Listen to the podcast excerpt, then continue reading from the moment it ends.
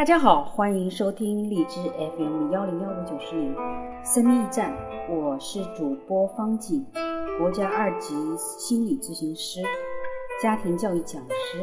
我们今天继续播 Gary 查普曼博士所著的《爱的五种语言》系列之心灵之约三六五夫妻灵修三六五，二月十七号社交的亲密，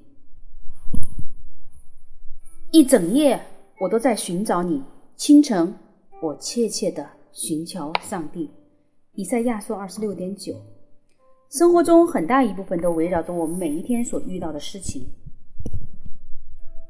人们说了什么或做了什么，以及事态是如何发展的。当我与妻子分享这些的时候，我们会觉得自己参与到其他人所做的事情当中。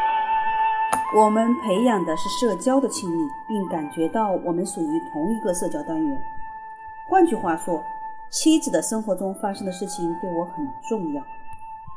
社交亲密感的另一个方面涉及到我们两个人要一起做事儿，一起去看电影、看体育比赛，一起购物或洗车，或是到公园里野餐，这些都是建立社交亲密感的方式。生活中有许多要去做的事儿。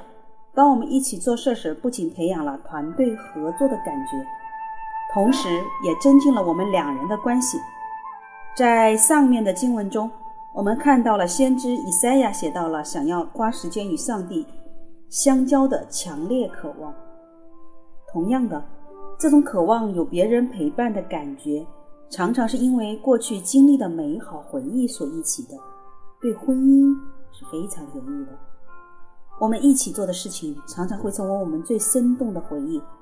我们能够忘记一起攀登米歇尔峰的情景吗？或是为狗剪毛？社交亲密感在不断成长的婚姻中是一个重要的组成部分。好的，二月十七号，社交的亲密就到这里。明天我们二月十八号讲灵性的亲密，我们明天见。